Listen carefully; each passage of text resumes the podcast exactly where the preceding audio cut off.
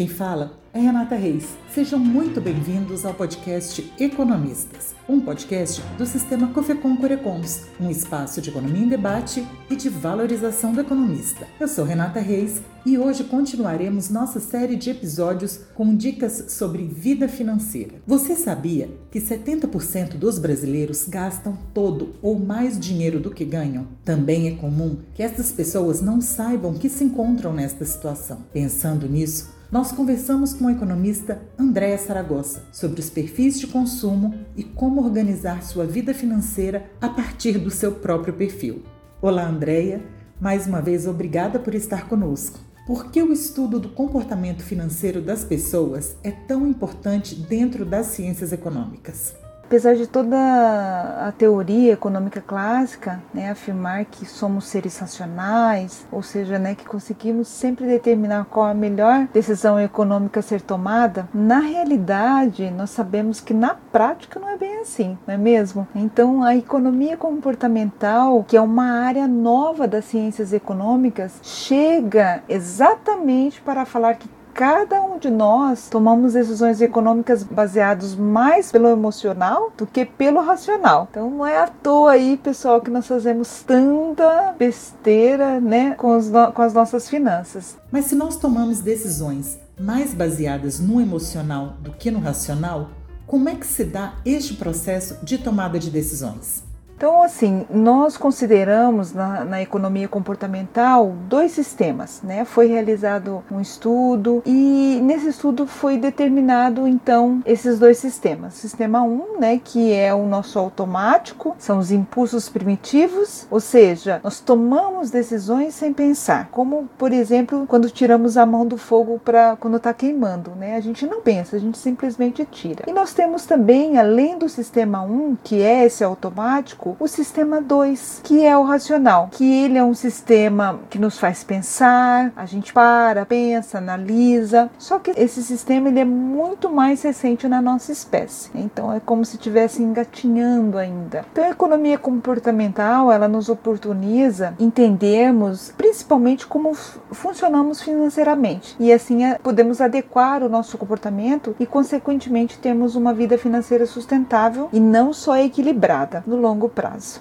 Muitas pessoas evitam a busca de um conhecimento da sua própria situação financeira, porque têm medo de descobrir que alguma coisa está errada e de saber que as decisões que elas têm tomado são irracionais. Como podemos fazer nestes casos para sair de uma situação assim? Bom, entender o que está acontecendo na nossa vida financeira precisa ser o primeiro passo, uma mudança que a gente quer ver acontecer. Então, é, vai doer mesmo, a gente vai chorar, a gente não, muitas vezes não acredita naquela realidade que a gente consegue identificar, né, ali quando faz um diagnóstico financeiro pessoal. Esses dias eu encontrei o cliente que eu atendi há 10 anos. Ela me falou, André, eu, eu me lembro exatamente do dia que você me falou quanto, nós, quanto eu estava devendo. E eu não conseguia acreditar, eu não tinha ideia quanto era a minha dívida. E aí eu falei para você, eu não vou conseguir pagar. E você me falou, não, você vai conseguir. Se você quiser colocar em prática, né, tudo que eu vou te passar, você consegue. E eu coloquei em prática e consegui. É, hoje eu tenho,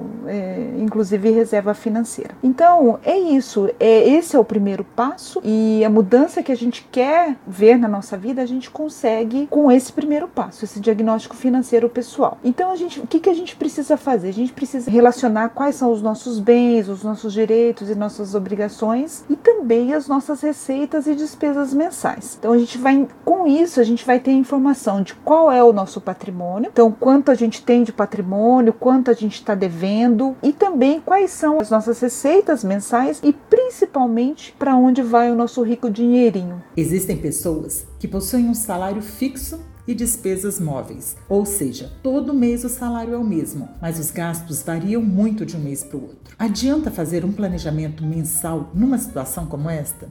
Todas as previsões, os valores que temos de entrada, ou seja, as nossas receitas e todas as despesas, elas devem ser relacionadas mês a mês, ou seja, um ao lado do outro né, para que a gente possa acompanhar essa evolução durante o ano. A gente tem que pensar também, caso prever no, no orçamento, as despesas que são únicas, por exemplo, o IPVA, o IPTU, né, o licenciamento. Então a gente paga uma vez por ano. Outra questão também fundamental é a gente pensar nas despesas variáveis. O que são despesas variáveis? São aquelas contas que a gente tem mensalmente, mas tem uma variação em seus valores. As despesas necessariamente a gente sempre coloca pelo valor médio, né, durante o ano. Então ali eu pego três meses, faço a média e lanço durante o ano. E é claro que eu vou mês a mês fazendo os ajustes de acordo com a realidade do que eu gasto. Então elas precisam estar previstas ali por sua média. Se a pessoa atingir o equilíbrio financeiro, ou seja, se suas receitas e despesas mensais estiverem no mesmo nível, isso é suficiente para que ela tenha uma vida financeira sustentável?